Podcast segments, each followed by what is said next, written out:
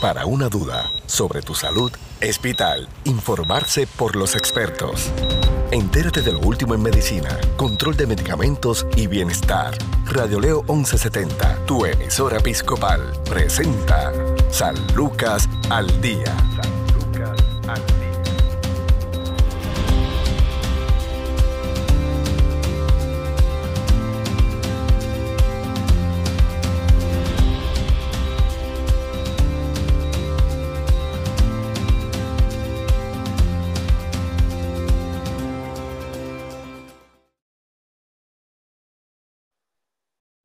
¿Qué tal amigos? Les saluda la periodista Sandra Torres Guzmán. Esto es San Lucas al Día, el programa del Sistema de Salud Episcopal. Hoy nos acompaña Yosani Bermúdez Rivera, quien es supervisora de Oficio Home Care en Trujillo Alto y Oficio eh, San Lucas en Bayamón. Le damos la bienvenida. ¿Cómo está?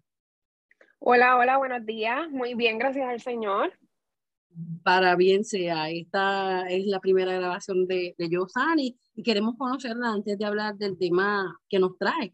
¿Quién es Yosani? ¿Cómo se llega? ¿Desde cuándo está laborando con la gran familia de Home Care y Oficio San Lucas? Claro que sí. Hola, pues mi nombre es Yosani de Rivera. Tengo 33 años. Naturalmente soy de Corozal y ahora mismo pues resido en Guayama. Llevo aquí en San Lucas alrededor de cuatro años empecé como enfermera regular visitante. Luego, pues, pues, me ascendieron a supervisora y ahora dirijo y lidero las oficinas de Bayamón, Trujillo Alto, Vieques, Fajardo y próximamente Culebra. Así es, ¿y cuántos pueblos comprende esto? Alrededor de 30 pueblos.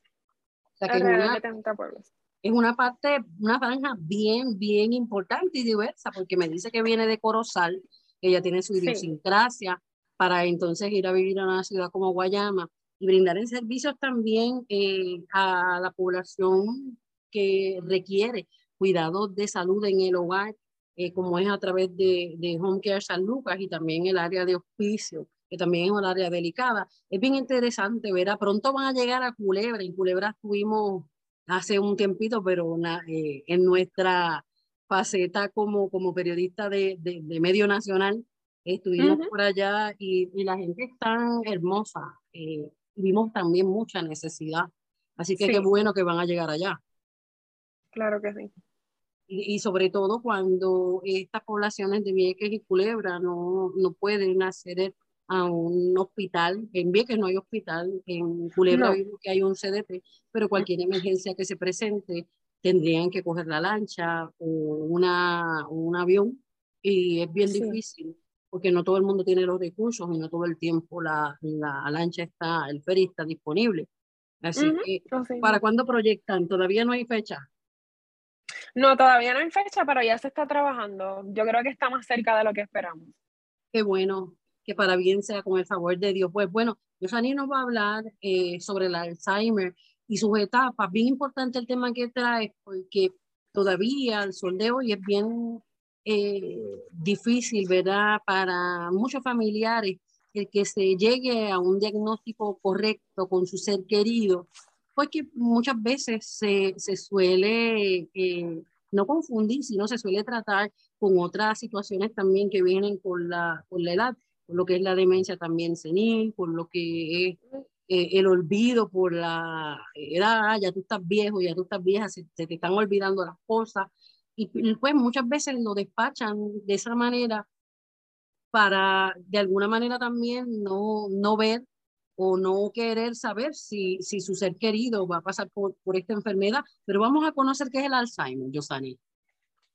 Pues mira, el Alzheimer es una enfermedad degenerativa que comienza en el cerebro. En el cerebro, pues la cabeza se, se compone del cerebro, cerebelo y tronco. Ello lo que causa es una muerte en las neuronas y esas neuronas lo que hacen que provoca es la debilidad del funcionamiento. Esas neuronas que se encuentran en el encéfalo, al encéfalo deprimirse, esas neuronas van muriendo. Y esas neuronas son las que hacen que nosotras podamos pensar, podamos racionar, podamos resolver, podamos recordar.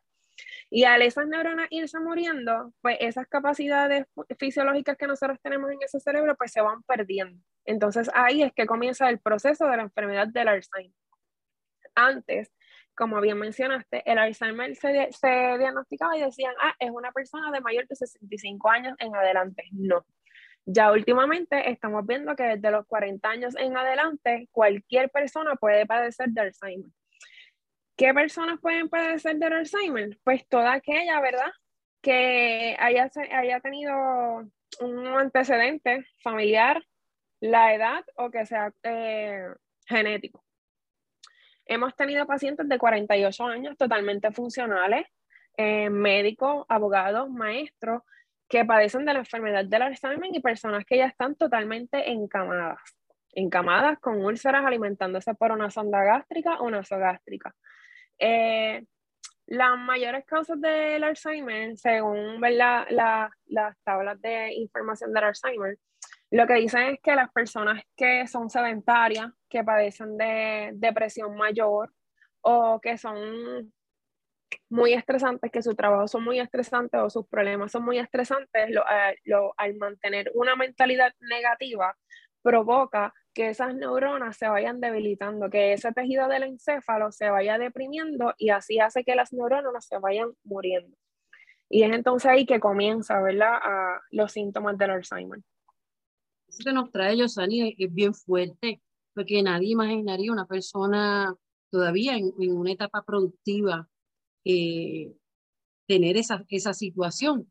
Eh, una persona de 48 años, estamos hablando eh, que, que, es una situación bien fuerte, porque muchas veces todavía tiene hijos que dependen de, de él o de ella. Sí, de hecho, los hijos son bien jóvenes. Los hijos, uno era menor que yo y el otro tenía aproximadamente mi edad. Y era bien frustrante porque son dos hijos varones que no sabían manejar a su mamá, ¿verdad? En ese proceso los, varones son como que un poquito más, no diría más débiles, sino como que todavía no tienen como que esa capacidad de, de, como nosotras las mujeres, de cuidado, de que nosotras tenemos e, esa habilidad de poder cuidar ellos pues lo van aprendiendo poco a poco. Lo hacen muy bien, ¿verdad? A su, a su manera, pero lo hacen muy bien, pero sí era bien chocante porque ellos decían que yo no sé si lo, yo lo estoy haciendo bien, yo no sé si mi mamá se está alimentando, yo no, yo no puedo entender a mi mamá. Y pues son procesos que uno va en ese camino, pues orientándolos poco a poco para que ellos vayan conociendo más de la enfermedad y le puedan ayudar más a, al cuidado de ella. En el caso de esa paciente, ahí que nos pueda ver sin comprometer ni, ni de dónde es ni su identidad. Claro. Eh, ¿Podría, eh, se hizo algún análisis del tipo de vida que, que, esta persona llevaba? Pues mira, ella era doctora, ella era doctora y era doctora dentista y comenzó, los hijos refieren que comenzó, de momento dejaba de ir a las citas eh, que ella tenía programadas, eh, o se sentaba a atender al paciente y se le olvidaba que era lo que le iba a realizar. Este, le, le llega y se salía de su casa para de camino a su oficina médica y no llegaba. Entonces ahí fue decayendo hasta que quedó totalmente encamada. Fuerte. Entonces, esta, esta persona padecía de depresión mayor. No, no, era una persona bien alegre, bien compleja, bien activa. Este, lo que sí me refieren los hijos es que, que puede ser que a la separación de, de, su, de su pareja, ¿verdad? Del papá de ellos, más el estrés del trabajo, más la crianza de ellos, pues la pudo haber llevado a tener una depresión y ellos nunca se dieron cuenta porque la realidad es que ellos dicen que ella era una persona muy activa, bien alegre. Y muchas veces tendemos a, a tapar o, a callar dolores eh, llenándonos más de trabajo y en eso también me, me incluyo nos pasa. Eh, muchas veces pues tendemos a trabajar de más, a llenarnos de más tareas dentro de lo que son los roles en sí bien, bien agitados, ¿no? Para una madre, mujer trabajadora. No quiero decir que para los varones no lo sea, pero una carga también mayor cuando somos las mujeres principalmente que estamos criando. Muchas somos madres solteras y es una situación que, que, que nos trae que tenemos que empezar a atender, acallamos dolores, eh, eh, muchas veces canalizamos eh, mal la ansiedad llenándolo más de trabajo. Y de momento llega, podemos estar funcionales varios, incluso meses, pero de momento caemos y con una ansiedad, con un estado de, de, de, los nervios que no sabemos de dónde vino. Y es que precisamente es como que barremos y echamos la tierrita debajo de la alfombra. Entonces, en ese caso, Yosani, ¿cómo, en, eh, ¿cómo podríamos ¿verdad? Eh, identificar cuáles serían las etapas del Alzheimer y si es la realidad que hemos escuchado a veces en la calle de, de, muchos familiares, de que yo lo llevé a distintos profesionales de la salud y nadie me dijo que, que tenía Alzheimer o simplemente eh, se estaba tratando contra otra condición, contra otra enfermedad. Simplemente pensamos que era tristeza o que se le olvidaban las cosas porque siempre fue así, porque es la realidad. Hay personas también que desde siempre se le olvidan las cosas, se dejan las cosas botadas y es parte, ¿no? Ya de su forma de ser. Exacto. Bueno, en esa parte yo me incluyo porque yo, bastante despistada que soy, se me olvida a cada rato. Tengo que estar anotándolo todo, pero es parte de verdad de, eso mismo, que uno se estresa tanto del trabajo y que tan, cumplir con la casa, con la familia, con el trabajo, pues suelen pasar esas cositas. Pero en cuestión a estos pacientes, ellos, la mayoría de los pacientes, se empiezan a tratar por demencia. La demencia lo que nos dice es que es un cambio en el comportamiento de la persona, en su manera de razonar, en su manera de pensar. Hay personas que se ponen bien agresivos, hay personas que se ponen bien deprimidos, pero una va de la otra. Se comienza a tratar con la demencia, hay quien que con alguno que otro medicamento pueden salir de la demencia y seguir totalmente funcionales con la utilización de ese tipo de medicamentos. Pero hay otros entonces que caen en el Alzheimer. En el Alzheimer se divide en tres etapas. En la etapa temprana es la que estábamos hablando ahora, que tiene problemas para encontrar los nombres correctos, problemas para recordar dónde dejó X o Y objeto, eh, olvidarse de algún material que pudo haber acabado de leer, perderse en los lugares familiares o problemas para planificar o organizarse.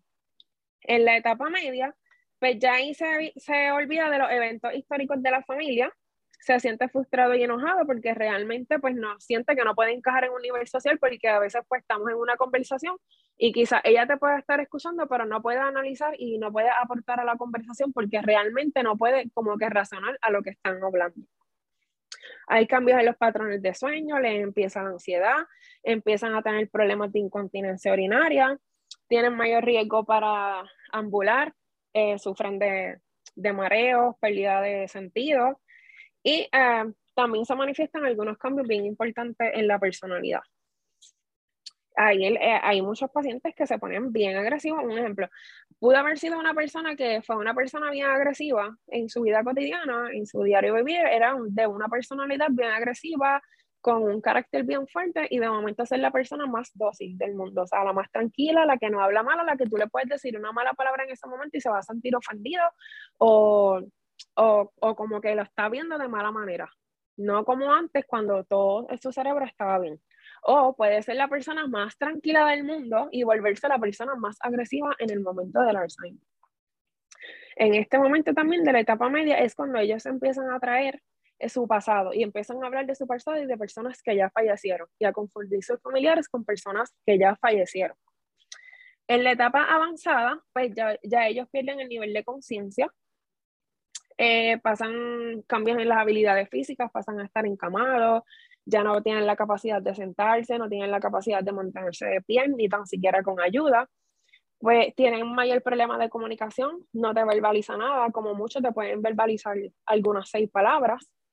Comienzan a tener dificultad respiratoria, dificultad para alimentarse, comienzan a padecer de infecciones recurrentes, comienzan a padecer de muchas neumonías y muchos problemas respiratorios, en este caso también dejan de alimentarse porque se les olvida tragar y entonces ahí es que le toca ponerle un tubo nasogástrico, que es un tubito que va desde el orificio de la nariz hasta el estómago, igual que una sonda gástrica que entonces se conecta directamente al área del estómago.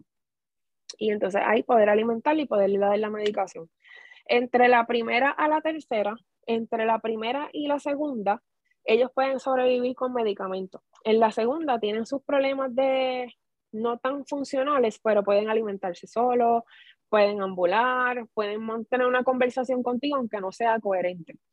Y en la primera, con la ayuda de los medicamentos, pues puede ser totalmente funcional, sino que siempre va a haber como que una otra cosita que se les pueda olvidar. Pero ya en la tercera, ya el paciente es totalmente encamado, ya no está funcional, entonces es que en ese momento pues deciden ser referidos a los servicios de hospicio, porque ya, ¿verdad? Se sobreentiende que ya no hay ningún tratamiento que lo pueda ayudar a salir de esa condición en la que se encuentra. ¿Cuánto puede vivir un paciente con Alzheimer?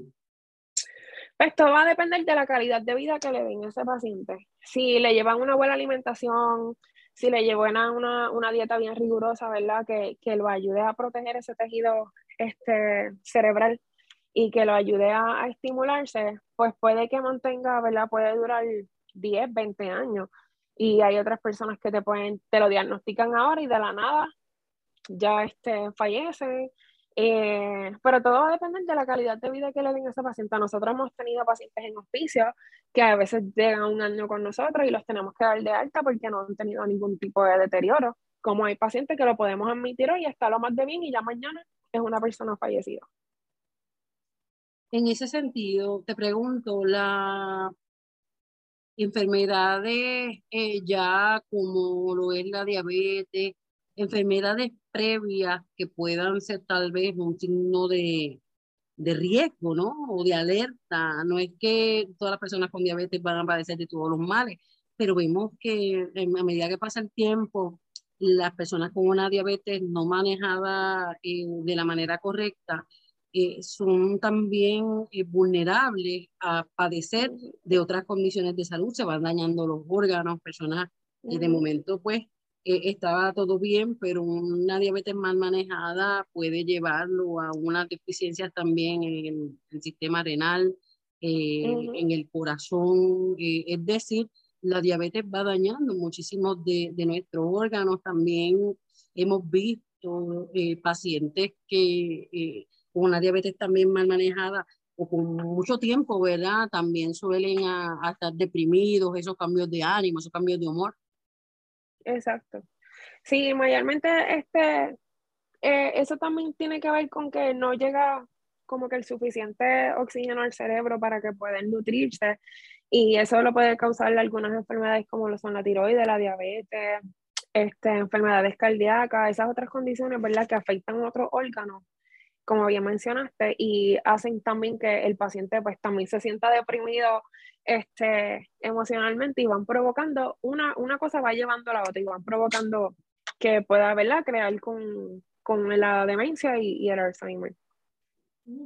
Ahí también, eh, en esta primera etapa, eh, cuán difícil es el diagnóstico. ¿Cómo una persona o como un familiar puede eh, no, no adelantar etapas en términos de lo que son los, los tratamientos no médicos, pero como una persona puede eh, salir de duda de si es Alzheimer o es otra condición, porque sabemos que la, el diagnóstico temprano puede ayudar mucho a ese paciente en su calidad de vida. Sí, en eso se visita un neurólogo, ¿verdad? Y entonces el neurólogo le hace cierta, ciertos exámenes. Y entonces es como una escala. Y de tal escala a tal escala, pues entonces es que te dice qué nivel de demencia o de etapa está el Alzheimer. Siempre los familiares deben mantenerse pendientes a, a esas personas. Si notan esos cambios como que mami se le está olvidando mucho este, apagar la estufa, o mami se le está olvidando mucho el nombre de las personas, o mami me está confundiendo mucho, o mami sale y se queda parada y como que perdió la noción del tiempo, o no sabe a dónde se dirigía. Esas cosas hay que estar bien pendiente y, ¿verdad? Y da temprano, ¿verdad? De manera temprana, pues conseguir una cita lo más rápido posible con un neurólogo. El neurólogo, el neurólogo le realiza ese tipo de estudios y también le hacen unos exámenes este, de resonancia magnética, o sea, lo que es un CT, lo que es un MRI, que también se evidencia algunas manchas y algunas secuelas que te dejan saber que algo está pasando en el cerebro. Entonces, pues ahí a través de eso, pues se puede ir manejando e identificar a qué etapa se encuentra el paciente. ¿Ese paciente puede estar en riesgo también de accidente? Sí, claro que sí. Como bien menciona de la, de la paciente que nosotros tuvimos, esa señora, esa paciente salía a manejar lo más de bien, pero de momento se le perdía la calle, no sabía dónde estaba parada, paraba en el medio de la carretera. Gracias a Dios que en los momentos que lo hizo, pues no era una intersección donde había mucho flujo de tránsito, Pero si lo llegase a ver, puede provocar un accidente, claro que sí.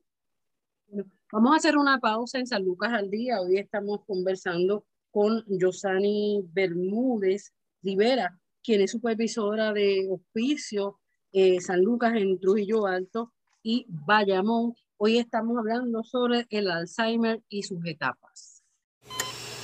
Tu salud no se detiene, al igual tu programa San Lucas al Día por Radio Leo 1170M, tu emisora episcopal. Somos parte de tu vida.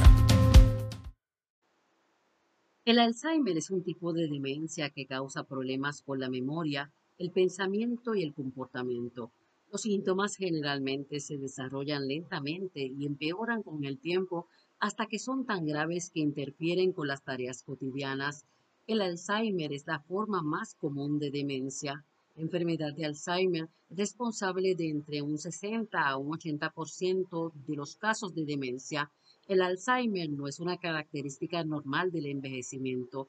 El factor de riesgo conocido más importante es el aumento de la edad y la mayoría de las personas con Alzheimer son mayores de 65 años, pero el Alzheimer no es solo una enfermedad de la vejez. Aproximadamente 200.000 personas en los Estados Unidos menores de 65 años tienen enfermedad de Alzheimer de inicio precoz también conocida como Alzheimer de inicio temprano.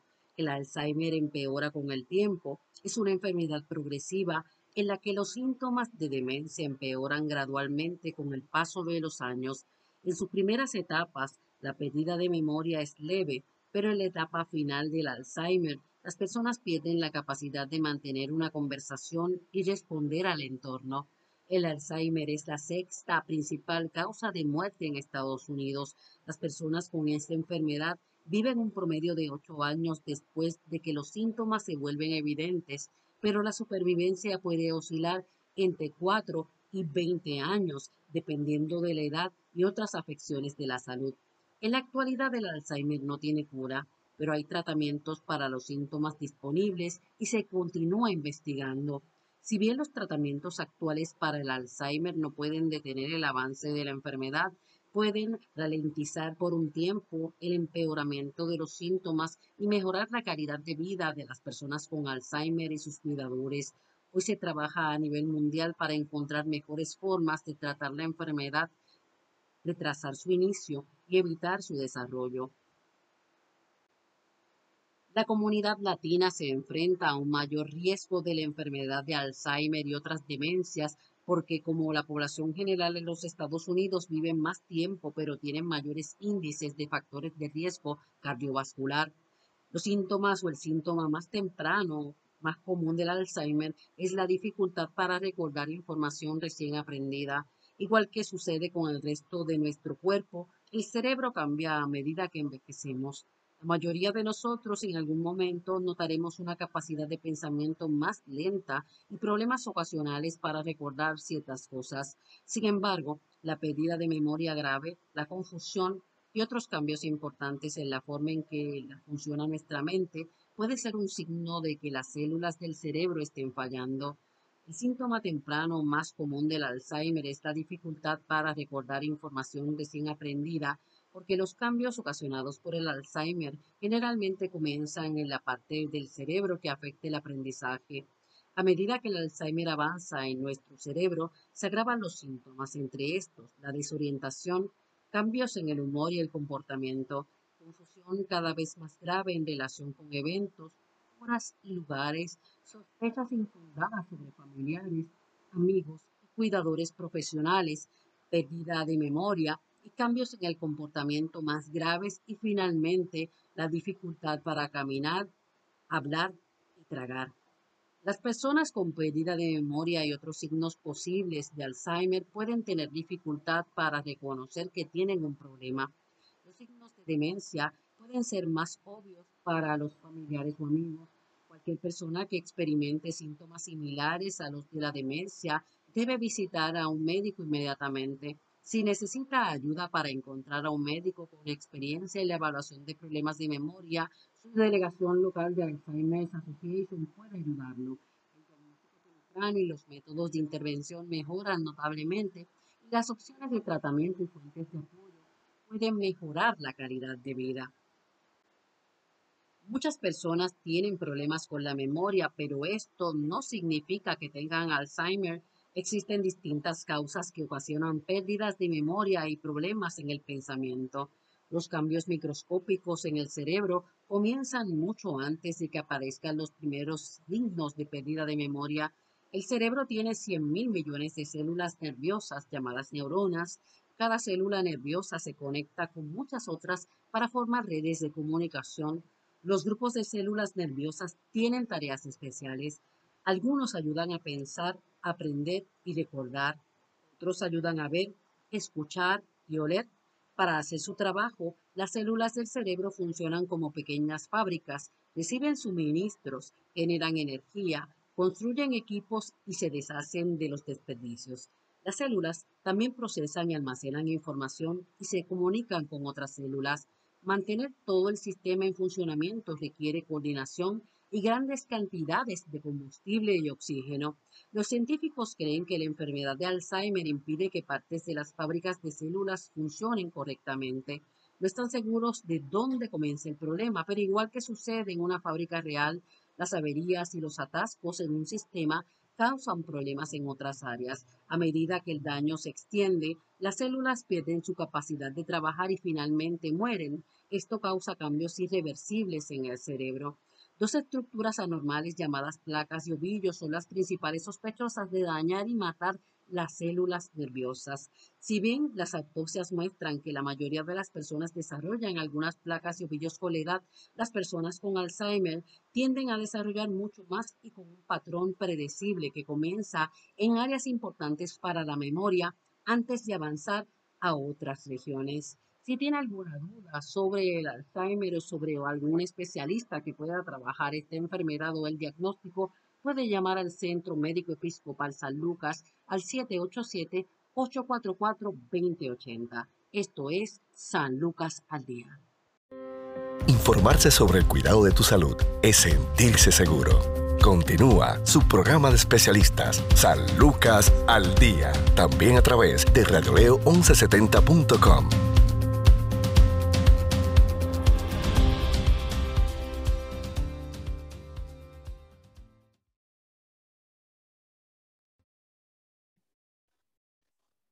Continuamos en San Lucas al Día, el programa del Sistema de Salud Episcopal. Hoy estamos conversando con Yosani Bermúdez Rivera, supervisora de Hospicio San Lucas en Trujillo Alto y Bayamón. Ella nos está hablando sobre el Alzheimer y sus distintas etapas. Nos contó que son tres etapas del Alzheimer.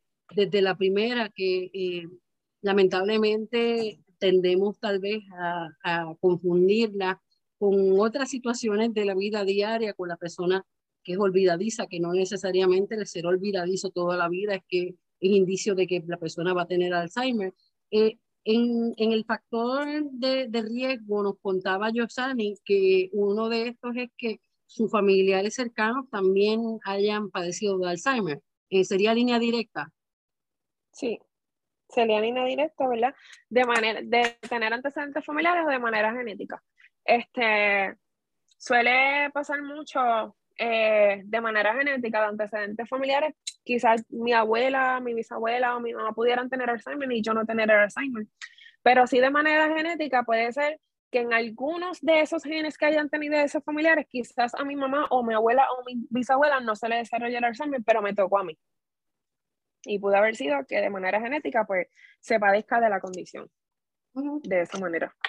Ok, entonces pues nos, nos contaba también que eh, cada vez se encuentran pacientes más jóvenes, no estamos hablando ya de la tercera edad, estamos hablando de personas en edad productiva, que pues sigue siendo tema de debate, yo sé, el hecho también de la, de la contaminación ambiental, de la manera también que eh, están procesados los alimentos. No es lo mismo cultivar eh, lo que nos vamos a comer, esté cultivado en la casa, libre también de, pesticidas. Eh, el, también la costumbre de antes, ¿no? Que la gallinita que se comía la cría, porque eso a mí no me gusta, ¿verdad? Porque después que lo cría, eso ya, ya yo lo considero familia. Pero el, hecho también de que de toda esta exposición eh, a, a, contaminación ya eh, en el aire, en el agua, en la tierra, pues pudiera ser tal vez un factor determinante en términos de por qué siguen aumentando tantas y tantos y tantos los diagnósticos. No hay, una, no hay un número certero, porque lamentablemente no lo hay, pero eh, todo esto que estamos consumiendo, mal consumido, mal, ¿verdad? Son procesados, ya no nos, tal vez no, no tomamos el tiempo en ablandar las habichuelas. Yo levanto la mano en eso, porque es, la realidad. Es que yo creo que, que, la mayoría hoy en día ya no se toma la molestia de nada, porque, o sea, ya hoy en día hombre y mujer tienen que trabajar. Ya eso es como que antes, pues, eh, hombre trabajaba y ella se quedaba en la casa y hacía los que hacer y teníamos más tiempo para hacer ese tipo de cosas, pero ahora no, o sea, ahora todos tenemos que trabajar porque si no, no vamos a poder sobrevivir. Y entonces ahí es que vienen que tenemos que si vamos al fast food, que si vamos a comprar esto así, que si vamos a comprar eso, pero la cuestión es que es tanto lo que le utilizan para, para preparar esos alimentos y poder ser transferidos a los diferentes supermercados, pues es, una, es, ¿verdad? es algo que, que, está causando mucho daño. No tanto ¿verdad? del Alzheimer, sino que está provocando mucho cáncer, muchas enfermedades respiratorias, muchas enfermedades gastrointestinales, pero es a base de eso, de la alimentación que estamos llevando hoy día. Una vez yo estaba conversando eh, en estos mismos programas de, de San Lucas, eh, ya en lo que era Noti1, eh, o lo que es Noti1 acá sur, nos estaba comentando, el neurólogo, que eh, una de, de las actividades para mantener la, el cerebro, ¿verdad?, eh, bien funcionando, son estas personas que son lectores voraces, este, que no se les permiten tal vez eh, dejar la mente en, en, ese estado. Claro, sabemos que la depresión y la ansiedad, no, sobre todo la depresión, no necesariamente está atada unas experiencias de vida, sino pues también eh, hay muchos pacientes que tienen eh, un, un, desnivel ¿no? en, en, en, el cerebro, ¿no? Eh, que necesitan medicamentos para poder nivelar y no necesariamente pueden ser personas que han tenido, entre comillas, una vida envidiable y los ves con depresión y no necesariamente está atada a que, a que la hayan pasado mal. Exactamente no, no, incluso yo estaba, yo estaba, este, mientras uno se va educando, ¿verdad? Estaba eh, eh, leyendo que entre los traumas, si tú tienes un accidente y te causas algún trauma en la cabeza o algún golpe o algo, te puede llevar a padecer de Alzheimer y no necesariamente, ¿verdad? Es por los otros factores que usualmente nosotros pensamos que son los que, los que causan el Alzheimer. Personas en esa, en esa pregunta, si no sabes, si no, no hay problema, si está documentado no. Personas que hayan padecido de, que hayan sido víctimas de violencia eh, en distintas etapas, ¿están expuestas?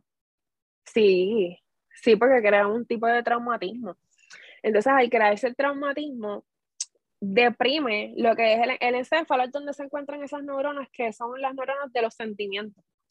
Entonces, el, el cerebro es el, ¿cómo te explico? El cerebro es el que envía todas las emociones, todas las funciones, todos los mandatos a nuestro cuerpo. Cuando esas, ese encéfalo y esas neuronas se van deprimiendo, van dejando de mandar mensajes positivos y van dejando de hacer cosas.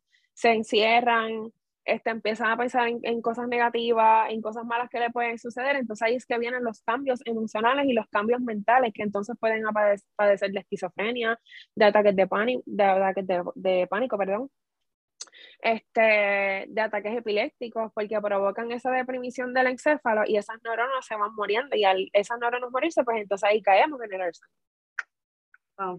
Y entonces, la, ¿en qué etapa ya eh, nos mencionaste, verdad, que se puede recibir los servicios de, de hospicio San Lucas? Se puede comenzar desde la segunda a la tercera etapa, pero ya si se encuentra en la segunda etapa, empezando la tercera, ahí nosotros podemos tomar acción en los servicios de hospicio San Lucas, eh, porque ya ahí el paciente va quedando encamado, verbaliza poco, pasa más tiempo dormido que despierto, este, ya no es tan funcional como lo era a principios de la etapa. Pero sí, con mucha seguridad, en la tercera etapa, donde ya el paciente pues, tiene poca reacción a ninguna, eh, se tiene que alimentar con ayuda, ya sea que uno le esté dando la alimentación o por tubo nasogástrico o sonda gástrica.